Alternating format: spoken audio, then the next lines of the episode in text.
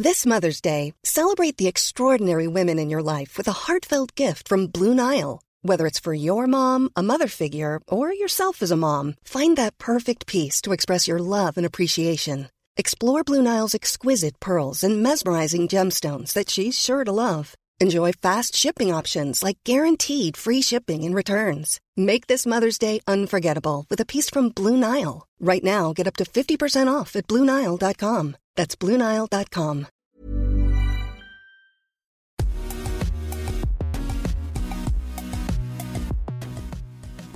Bonjour à toutes et à tous, bienvenue dans Poulain Rafut, ravi de vous retrouver pour ce nouveau numéro un petit peu spécial. Et oui, je suis un peu esselé, un seul être vous manque et tout est dépeuplé. Arnaud Beurdelet est en vacances, donc je vais animer cette émission euh, seul, bien sûr, avec Marion à la réalisation, ici en direct des studios d'Eurosport en première partie. Ben voilà, c'est la ruade de Poulain, comme d'habitude. J'avais envie de parler de, Melvin Jaminet. Voilà, j'ai une pensée toute particulière pour Melvin Jaminet, qui s'est blessé ce week-end à Jambouin. J'étais à Jambouin et j'aimerais revenir sur son parcours à la fois fulgurant et atypique.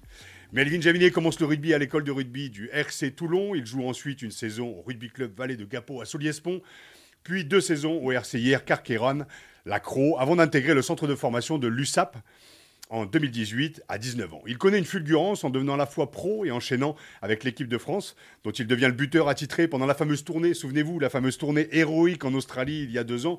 Je parle de la fulgurance de... Voilà, car qui peut être prêt à vivre de telles sensations en si peu de temps voilà, passé en Pro D2 euh, voilà, à 20 ans, et puis directement en équipe de France. Melville Jaminet a connu la gloire, la blessure, la Pro D2, le top 14, l'équipe de France, la critique lors d'un mauvais choix en fin de match en Australie, la confiance du staff aussi de l'équipe de France qui le réaligne malgré son erreur. Il devient le héros de cette tournée et rentre chez lui avec une nouvelle pression, sûrement inconsciente sur les épaules. Puis, il y a son arrivée aussi à Toulouse avec une autre concurrence, avec un changement d'univers et de statut. Et puis, il connaît euh, la blessure, la concurrence, ce qu'on appelle plus connément le creux de la vague aussi, et tous ces événements euh, cités en même temps, et tout ça en même pas deux ans. Samedi soir, cette blessure qui arrive comme un avertissement à la fois pour lui, mais aussi pour son entourage pro. Ma question, Comment gérer cette vie particulière, extraordinaire, que vivent certains qui prennent la pression, la notoriété, la contre-performance parfois, et la remise en question en si peu de temps, à un âge où la plupart d'entre nous entrent à la fac ou commencent leurs études Comment les accompagner au mieux pour comprendre la pression et la gérer? Comment tirer des leçons aussi d'un début de carrière en mode piste noire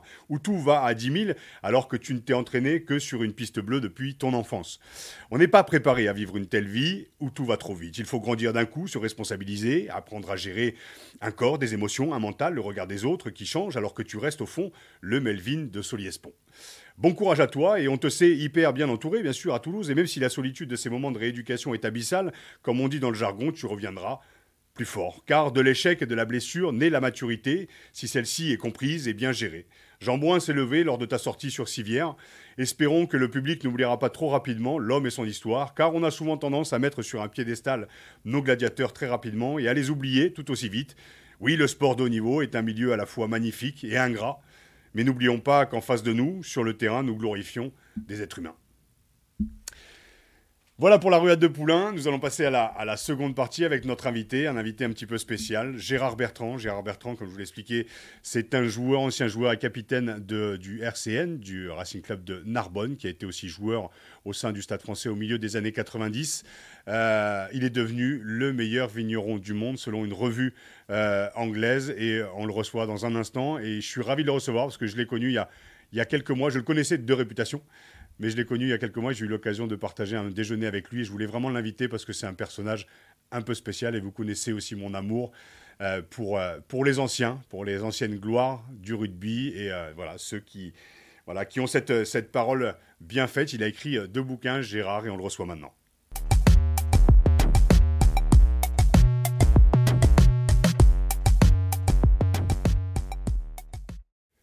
Allez, deuxième partie de Poulain Rafut. Comme vous le savez, Arnaud Beurdelet, le journaliste qui commente avec moi, n'est pas là aujourd'hui. Et euh, bah, je vous avoue que j'ai eu un coup de cœur. Moi, il y a quelques mois, j'ai fait une rencontre euh, assez spéciale dans ma vie. Vous le savez, hein, depuis que Poulain Rafut existe depuis six ans, j'ai la chance de rencontrer des hommes et des femmes euh, hyper inspirants depuis mon, arrêt de carrière.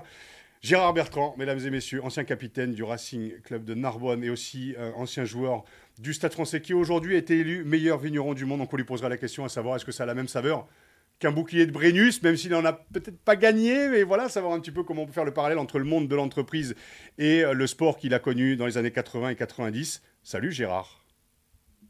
Bonjour Raphaël. Ravi de te voir. Écoute, Gérard, j'ai toujours l'habitude de faire le petit portrait euh, et de te poser la première question. Donc, euh, je vais parler un petit peu de notre, rencontre. Gérard, on s'est rencontrés il y a deux mois maintenant dans ton domaine de l'hospitalier, près de Narbonne, ta terre natale.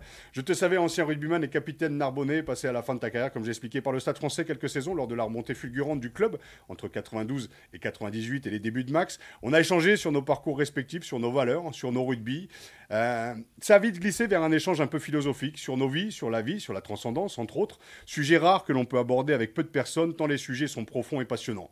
Accompagné d'une bonne bouteille de rouge, oui, d'une bonne viande, tu m'as accordé du temps précieux comme le ferait tout bon ancien qui se respecte. Des échanges essentiels pour moi et ma construction d'homme, comme j'ai eu la chance de vivre avec Jean-Pierre Rive, Philippe Sella, Olivier Roumat, Jeff Tordeau, Jean-Marc Pigeot ou encore Guy Noves.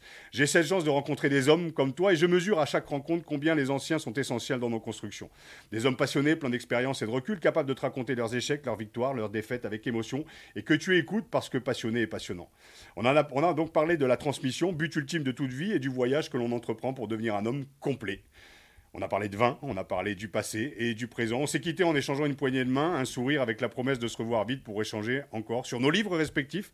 Gérard, au-delà de la réussite professionnelle qu'on te connaît et on va en parler, euh, c'est surtout l'homme, sa passion, ses engagements pour, euh, voilà, pour le futur, sa manière dont il parle, dont tu parles justement du vin, de la vie que je suis venu chercher aujourd'hui. Et comme un bon vin, nous allons prendre le temps de te découvrir. Alors Gérard, on va tout de suite rentrer dans le vif du sujet directement. Tu as reçu deux distinctions. The Master Winemaker pour la qualité exceptionnelle de tes vins et pour ton engagement citoyen dans la biodynamie. On imagine que c'est un, véritable travail euh, d'équipe. Est-ce que, est que ça vaut pas, justement, la question que je t'ai posée au début, ça vaut pas une distinction, un bouclier de meilleurs vignerons du monde? Est-ce qu'il y a un parallèle à faire avec euh, les palmarès qu'on peut avoir aussi dans le monde du rugby? Écoute, Raphaël, euh, c'est deux mondes différents, mais par contre, c'est deux mondes qui, qui sont très complémentaires. Et puis, euh, dans le, je dirais que dans le, dans le sud, euh, il y a deux religions, c'est le, vin et le rugby. Donc, euh, moi, j'ai eu la chance d'être nourri aux deux, puisque à l'époque, le rugby n'était pas professionnel. Et quand j'étais gamin, mon père était vigneron, il était arbitre international aussi. Donc, j'ai été nourri par, par, par, ces deux univers, que sont le rugby et le vin. Et c'est vrai que le vin, ben, ça sert à célébrer. Et c'est vrai que dans le rugby, eh ben, la célébration, on, connaît un peu. Quoi. Donc, euh, non, c'est une reconnaissance euh, d'abord euh, collective parce que c'est un travail d'équipe. quand on a 400 salariés, quand on a 200 personnes dans les vignobles, dans les chais, forcément que ben, mon, boulot, c'est d'être chef d'orchestre. Et comme je dis souvent aussi, c'est d'être metteur en fête. Donc, il faut cumuler les deux. Donner du plaisir aux gens, c'est notre credo.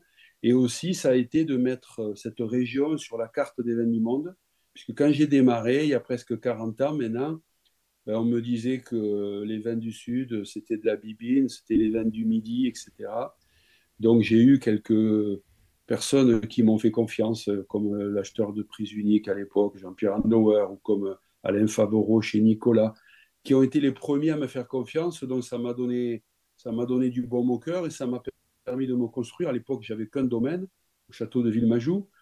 Et puis, le domaine euh, de, ton, papa Voilà, c'est le domaine de mon père que j'ai repris à son décès en 87.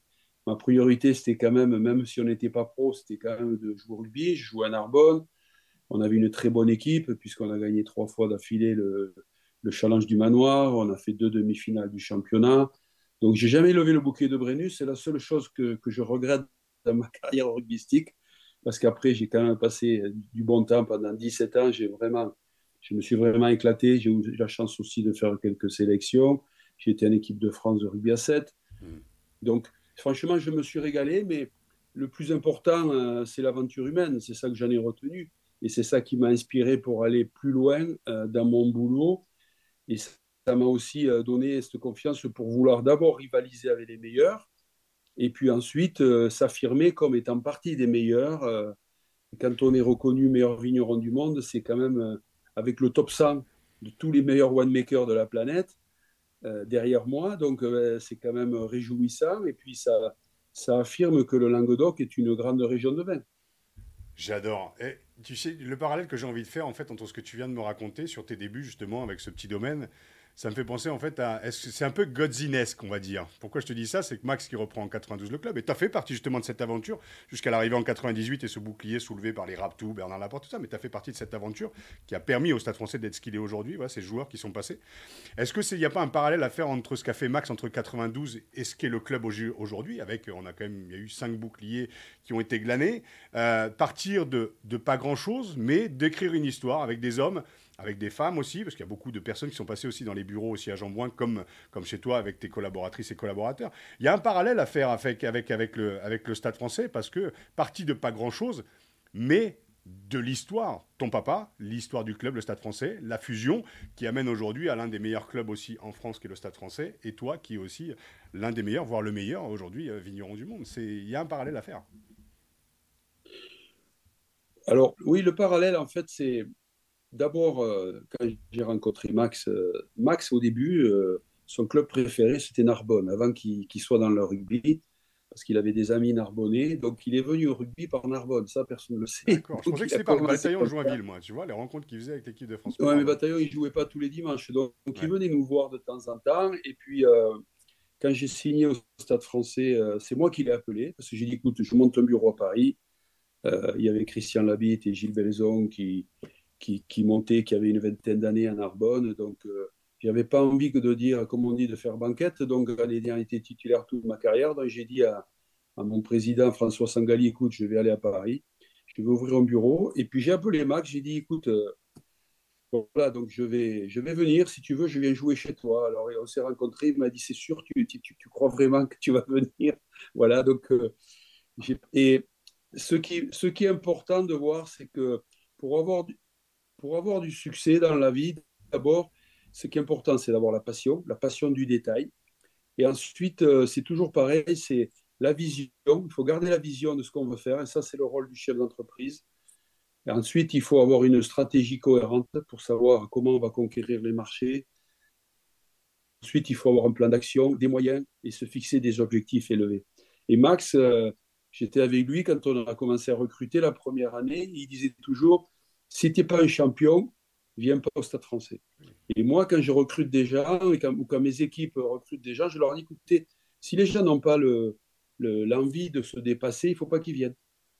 comme on dit chez nous, les gens, ils restent trois mois ou 20 ans, parce que s'ils se sentent bien dans cet esprit de famille, mais aussi dans cette volonté d'être compétitif, euh, d'avoir de l'ambition, de conquérir des marchés, parce que c'est aussi euh, très compliqué et très complexe le marché du vin. Donc, c'est avec des gens comme ça qu'on peut aller plus loin. Et c'est cet esprit que je véhicule au quotidien à, mes équipes. C'est le, pour moi, c'est le fameux mental du, voilà, du, de, de, guerrier, ce mental de, de, haut niveau, ce fameux mental de guerrier. Est-ce que cette notion de mental t'a aidé dans la construction de, ton empire viticole aussi Parce qu'il faut arriver à faire passer aussi les messages auprès de ses collaboratrices, ses collaborateurs. On le sait, hein, dans un vestiaire, il y a une sorte de cacophonie, mais quand tu sors du vestiaire, tu as le capitaine et tu as les mecs qui suivent derrière, et les nanas. Et je pense qu'en entreprise, c'est un peu pareil. Donc il y a cette notion de, alors quand je parle de mental, il y a certes le mental de guerrier que tu as connu dans les années 80-90 et j'aime beaucoup le, coaching mental aujourd'hui, de trouver sa motivation intrinsèque aussi. Euh, quel est toi ce, mental que tu avais euh, et, cette source de plaisir que tu trouves à travers les challenges? Tu vois ce que je veux dire sur le, mot mental? Oui, oui euh, en fait, d'abord, moi je, je, dois remercier mes parents, mon père et ma mère, parce que avec ma sœur, dès l'âge de 10 ans, il nous euh, dans les vignes. Et quand j'avais 14 ans, j'y passais tout l'été, du lundi au samedi, de 5 h du matin à 13 h. Donc je détestais les vacances parce qu'en fait, les vacances pour moi, c'était aller bosser. Je préférais aller à l'école. Donc, euh, et je les remercie parce qu'ils nous ont donné le goût de l'effort et le goût du travail. Et ensuite, euh, en fait, moi, le rugby, je l'ai vécu dans la rue, puisque on faisait tous les soirs, moi je jetais le cartable, j'étais un enfant de la balle, et tous les soirs, tous les soirs, tous les soirs, tous les jours, on allait, on allait euh, sur la place du village, sur le goudron, et, on jouait au rugby. Et, donc, c'est là où j'ai appris à faire des deux contre un, à faire des fins de passe. Euh, et j'ai joué en plus tout le temps avec des gars qui étaient mes cousins, qui étaient plus âgés que moi. Et on était une vingtaine. Donc, c'est là où je me suis endurci à ce sport. Mais surtout, le mental, je l'ai forgé dans les vignes. Et ensuite, après, la vie m'a appris parce que forcément, quand tu te retrouves chef d'entreprise, même si c'était une petite entreprise à l'époque, à 22 ans, mais forcément, euh, ben, tout ce qui tue pas rend plus fort, on dit, et, forcément se remettre en question, vouloir aussi avoir au départ la volonté ben, de, de, poursuivre ce qu'avait fait mon père, après de m'en détacher pour devenir moi-même et puis pour aller plus loin. Donc voilà, c'est un parcours de vie.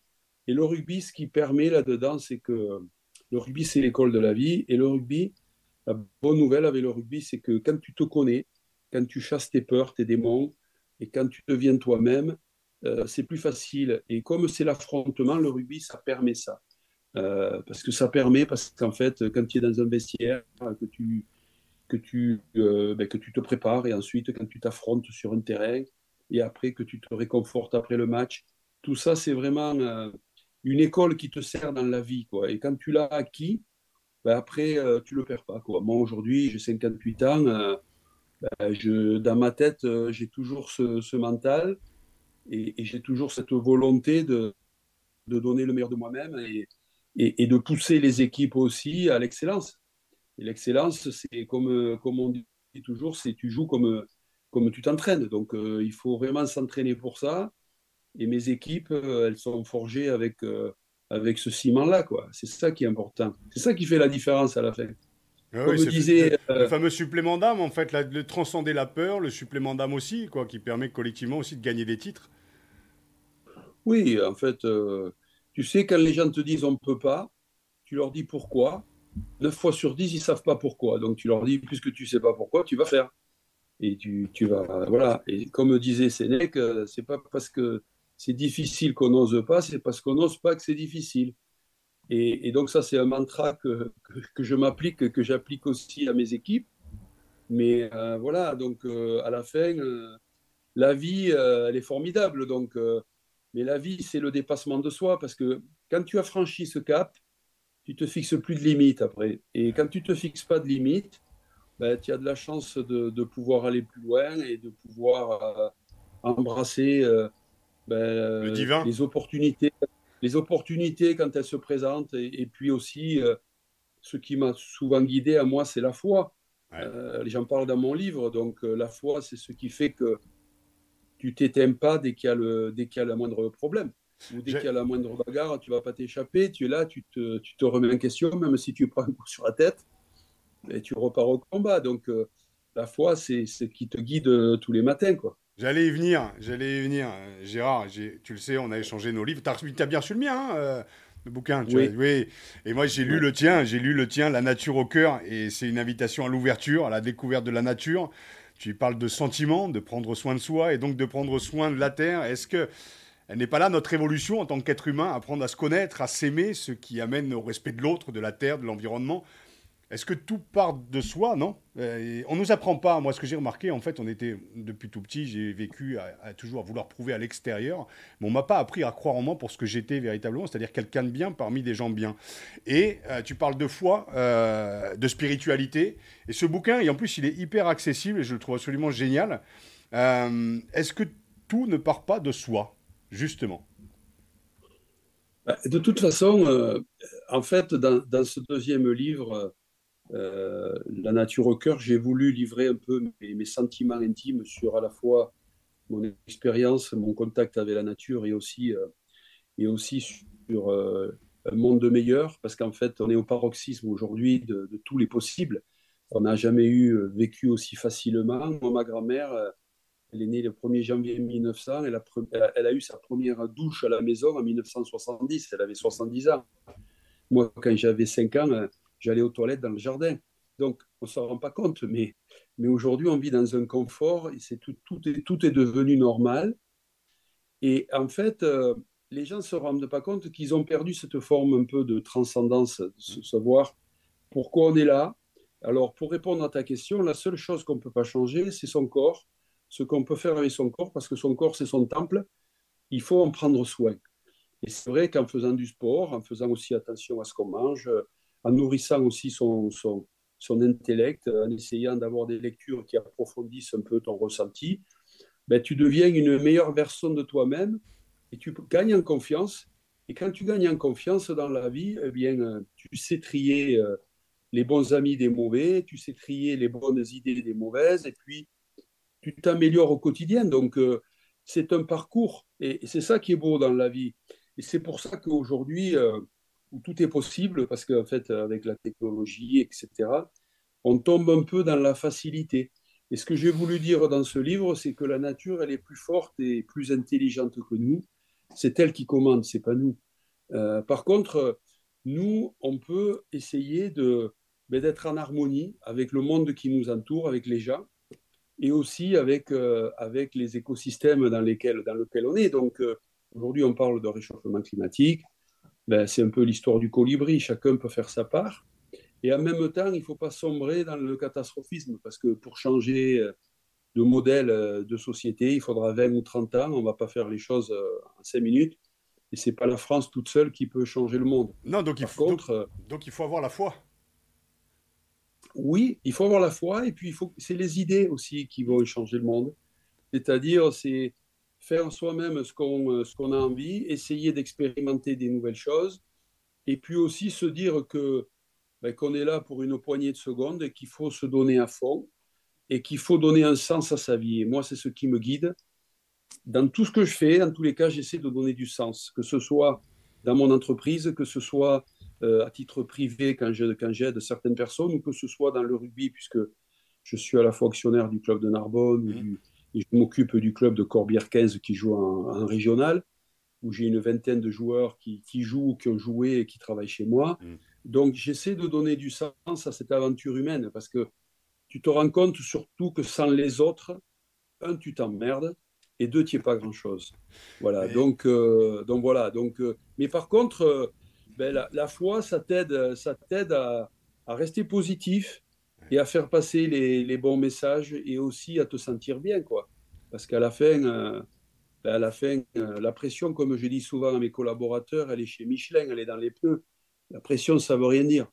Euh, la pression, c'est, c'est le sel de la vie. Donc, se lever le matin en ayant, en ayant des choses à faire, en ayant envie de, ben, de, de résoudre des problèmes, c'est, c'est bien, quoi. Donc, et en sachant qu'on ne va pas tout faire du jour au lendemain, c'est pour ça que je parlais tout à l'heure de vision et qu'il faut toujours, toujours, toujours garder la vision élevée parce que c'est ça qui a fait les grands succès dans la vie, que ce soit au niveau du sport.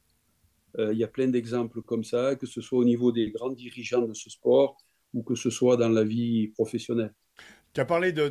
J'aimerais qu'on revienne deux minutes quand même sur la transition énergétique et du changement climatique parce que euh, est-ce qu'on n'a pas justement un, rôle à jouer euh, essentiel pour la nouvelle génération, celle de transmettre nos échecs à ne pas imiter et nos remises en question parce qu'il y a urgence. Et je te cite, notre capacité à oublier et à ne pas tirer des leçons de ces crises majeures est hallucinante. Euh, qu'est-ce qu'on peut apporter à cette nouvelle génération, au-delà du rugby et au-delà du sport, en tant qu'homme? Euh, justement, et je parle aussi du masculin, parce que le masculin doit se remettre en question. On voit que le féminin pousse aussi, a envie de trouver sa place à nos côtés. Mais est-ce que le masculin n'a pas aussi à se remettre en question sur euh, voilà, cette vulnérabilité, accepter l'échec, la remise en question, et puis la transcender, justement, transcender nos peurs? Sinon, on reste un peu dans des clichés de virilité un peu à la con que tu as connu, que j'ai connu. Souviens-toi, on rentrait commotionné sur le terrain, on se foutait des grands coups de boule dans les vestiaires. Euh, aujourd'hui, ça n'existe plus, donc euh, le, monde avance, le monde évolue. Mais est-ce qu'il n'y a pas une génération aussi qui reste un peu accrochée à, certaines croyances qui empêchent c'est facile de conquérir le monde, tu l'as dit. C'est facile d'avoir les plus gros muscles et tout ça, la plus belle, la plus grosse paire, on va dire. Mais se conquérir soi-même, est-ce qu'elle n'est pas là notre révolution pour revenir plus humain euh, et apprendre à collaborer en bon citoyen du monde? Je vais loin, hein, mais je, je, je, sais qu'on peut partager ça ensemble. Non, non, mais c'est une démarche un peu philosophique dont tu parles, mais mm. en fait, tu peux pas te connaître sans que, tant que tu n'as pas dépassé tes limites. C'est-à-dire que pour t'affranchir de tes peurs, il faut que tu ailles plus loin que tes limites. Et pour aller plus loin que tes limites, à un moment donné, il faut que tu te mettes en danger. Et le danger, ben, au rugby, c'est le dimanche à 15h ou le samedi soir à 20h. Tu te mets en danger parce que à la fin, avant de rentrer sur le on est tous pareils. Ben, il faut se préparer pour transcender sa peur, pour la transformer en courage, et puis pour aller au chocolat, pour aller au combat. Donc, euh, et c'est ça qui, t'aide. Et dans la vie, c'est pareil, parce que quand tout marche bien, tu sais pas avec qui tu travailles. C'est quand c'est difficile, où tu vois les âmes qui se révèlent, et les âmes qui se révèlent, c'est les âmes fortes, c'est-à-dire, il y a les gens, et c'est 10%, hein, euh, dans la tu le vois, hein, des gens qui vont pas te décevoir quand c'est dur, il n'y en a pas beaucoup. Mmh. Donc, par contre, euh, ben, ceux qui vont un peu se, se, perdre, ben, de temps en temps, ils, reviennent après, puis ça leur a servi de leçon.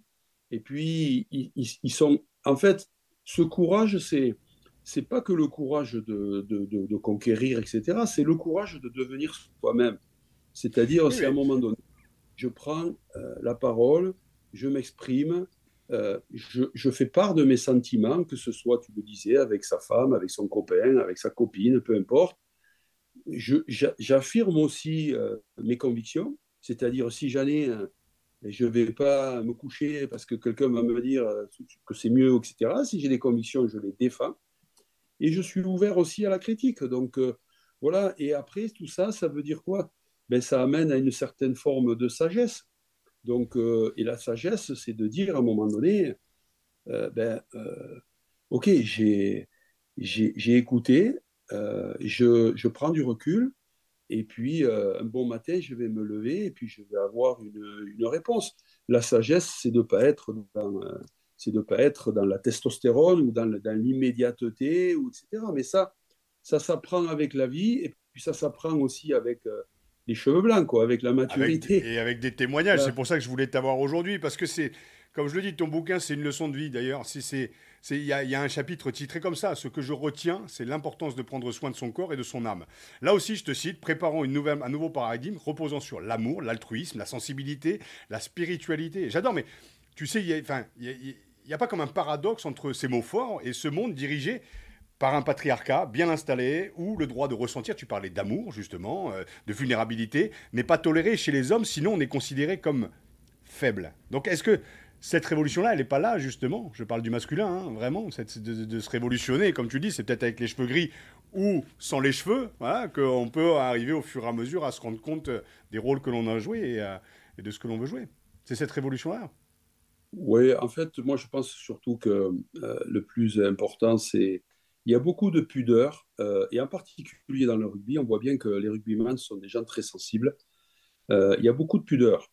Et on le voit bien, hein, le moment euh, où la pudeur s'en va, c'est 10 minutes avant le match, parce qu'à un moment donné, les gens osent aller plus loin qu'eux-mêmes, plus loin que leur propre timidité, et tu vois des gars se révéler. Mm. Et tu vois après, après le match, les gens rentrent dans leur coquille, et, ça, et, donc il faut arriver à garder, à sortir de cette coquille justement.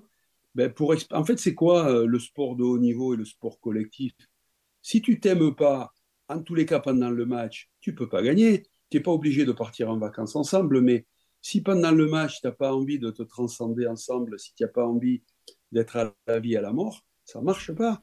Hmm. Euh, donc, et on le voit même dans, dans tous les sports collectifs, c'est pareil. Tous les sports collectifs. Et ça, c'est la force des sports collectifs.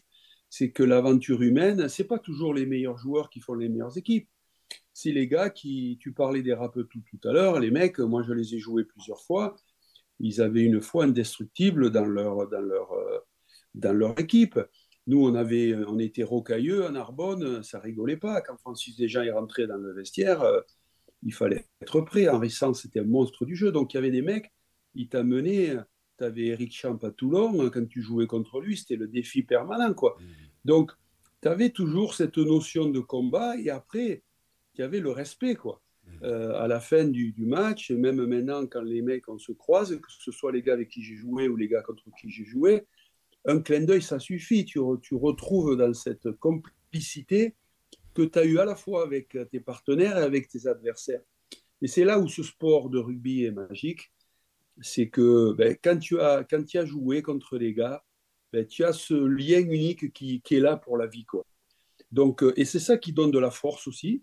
C'est pour ça d'ailleurs que euh, comme on dit souvent, c'est la première petite mort quand tu, quand tu arrêtes ta carrière, et qu'il faut trouver comment tu peux te transcender après. Et c'est pas facile, hein, parce que le rugby, c'est un monde extraordinaire, et quand tu reviens à l'ordinaire, ben, la vie est plus fade. Donc il faut arriver à créer les conditions de retrouver un univers extraordinaire. Moi, je l'ai fait en me mettant en danger professionnellement. J'ai démarré avec quatre personnes, aujourd'hui il y en a 400. Donc je me suis mis en danger pendant longtemps. Parce que les gens disent Gérard Bertrand, ça marche très bien, c'est vrai. Mais pendant 25 ans, je n'ai pas gagné d'argent, ça a été mmh. long. Donc, mais mon moteur était là, j'avais envie d'entreprendre, j'avais envie de créer. Et, donc, euh, si euh, je peux délivrer un message, c'est que quand tu crées des choses, quand tu fais des choses, quoi que ce soit, que ce soit en petit ou en grand, ben, ça te nourrit. Voilà. Et si ça te nourrit, ça donne un chemin et ça éclaire ton chemin et ça donne un sens à ta vie.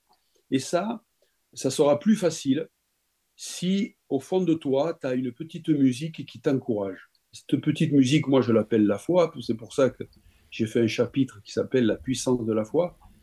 Parce qu'en fait, euh, on est multidimensionnel, quoi. Mmh. On a cette capacité à, se transcender, cette capacité à, aller plus loin et à devenir, euh, euh, une meilleure version de soi-même et surtout à comprendre que, à comprendre que cette force spirituelle, euh, ben, elle peut changer ta vie. C'est la transcendance de, c'est la transcendance de l'ego et voilà qui t'amène à devenir ce que tu es. C'est le, le, chemin de vie des philosophies et des mythologies à travers les âges et, et j'adore. Euh, tu parlais justement de faire le deuil justement de la carrière. Je sais que tu avais pris le large fut un temps avec le rugby et t'en es revenu. Tu parlais justement de Narbonne, tu parlais aussi de ton, de ton club de cœur. Où t'en es toi aujourd'hui par rapport au, au, monde du, au monde du rugby? Alors, comme je dis souvent, euh, j'ai tourné la page au niveau opérationnel parce que j'ai pas le temps. Hein. Hmm je voyage beaucoup, euh, j'ai beaucoup d'activités, donc je n'ai pas le temps d'être impliqué opérationnellement dans les deux clubs euh, qui sont les deux clubs de mon cœur. Euh, mais je suis, comme je disais, actionnaire de Narbonne et, je suis celui qui garantit, je dirais, la stabilité du club de Corbière 15 qui fait la finale d'Occitanie prochainement, là, en, Régional 2. Donc, en fait, je me suis jamais coupé de mon premier club, qui est le club de Saint-André de Roquelong, là où je suis né, qui est devenu Corbière 15.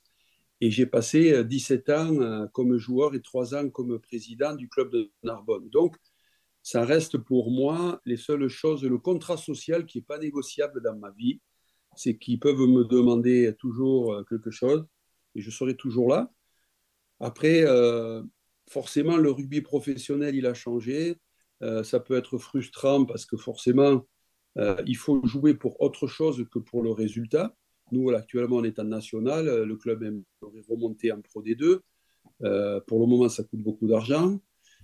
et, dans le club de Corbière 15, ce que j'essaie de faire passer, c'est de recruter des, avec, mes, avec, mes, collègues, puisque Thomas Clavière, qui jouait à Narbonne avec moi, est le manager du club. On a deux joueurs qui jouent, qui jouent aussi à Narbonne, dont Cédric Rosalem, par exemple. Ah, Donc, Rosie. Oui, on essaie de, on essaie de, faire passer ces messages. Et en fait, on se rend compte que l'aventure humaine, elle est même plus forte en régional parce que les gars, ils sont tous du cru, ils se connaissent tous, ils ne sont pas que de passage. Donc, en fait, euh, c'est plus facile aussi de les ancrer professionnellement. Donc, euh, donc voilà, mais en tous les cas, euh, le rugby, ça reste pour moi un repère pour moi, pour mes équipes, pour mon entourage. Et euh, j'ai toujours du plaisir à, rencontrer euh, mes potes et mes collègues. Et quand je peux aider, je le fais avec, avec bon cœur.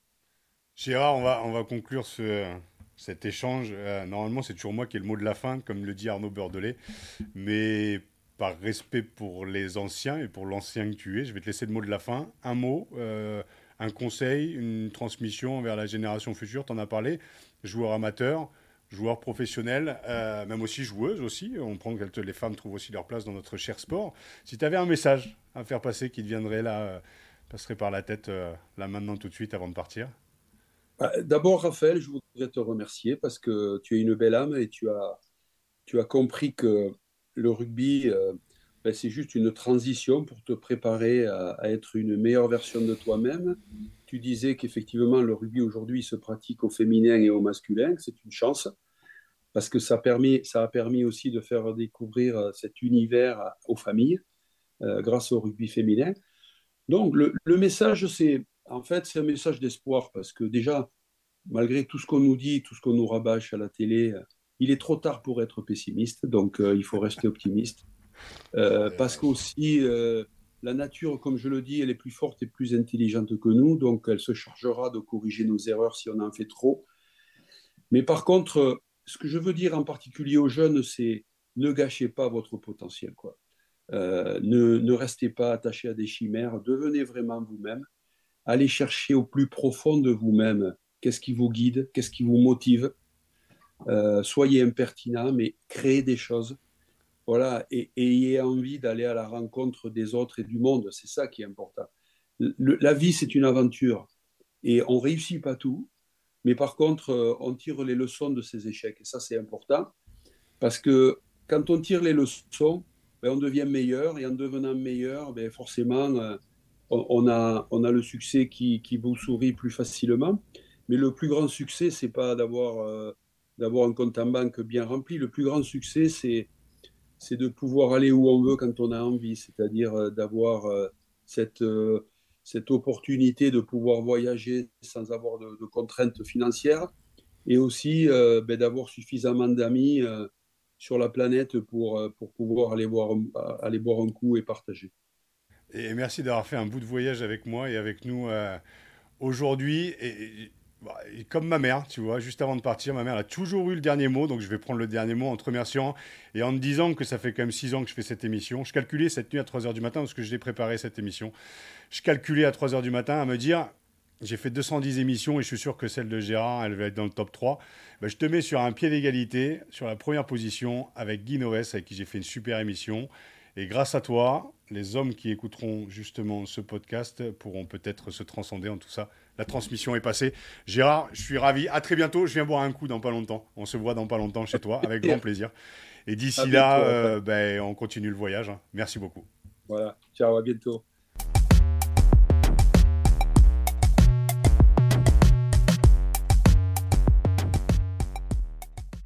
Voilà, troisième partie de, de Poulain à Fut. Moi, j'ai qu'une envie, c'est de raccrocher le micro et d'aller prendre ma femme dans mes bras et de lui dire je l'aime après ce genre d'entretien et de partage avec euh, Gérard Bertrand.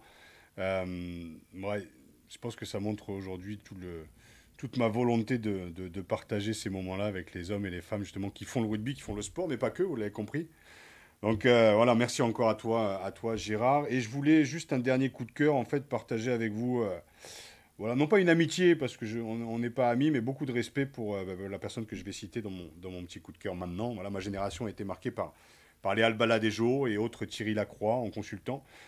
Euh, il y a eu aussi, euh, Salviac, aussi, Pierre Salviac, aussi, qui fait partie de, ce trio. Et depuis plus de 15 ans, la voix du rugby pour la nouvelle génération des supporters, c'est Mathieu Lartaud, vous le voyez à l'écran, et depuis quelques années, Dimitri Ashvili. Originaire de, de Mantes-la-Jolie, Mathieu Lartaud était demi-mêlée et aussi en IDF, en équipe euh, d'Île-de-France. Après avoir euh, passé deux ans à l'hôpital, il a dû faire le deuil du joueur qu'il était.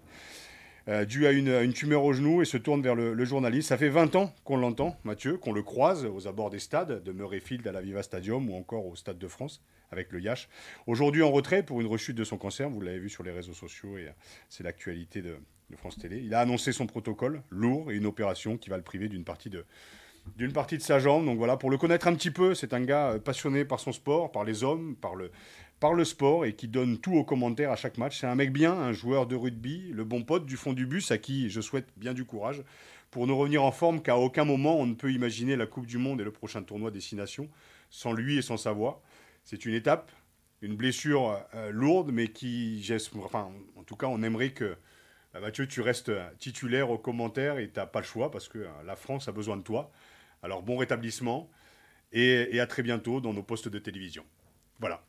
Euh, Poulain Rafut, c'est terminé pour aujourd'hui. Je tiens à remercier euh, Marion Rabot pour la réalisation de cette émission, journaliste à Eurosport. Euh, on se retrouve la semaine prochaine avec mon acolyte Arnaud Beurdelet. Et d'ici là, vous le savez, éteignez vos GSM, regardez par la fenêtre. La vie est belle. Salut.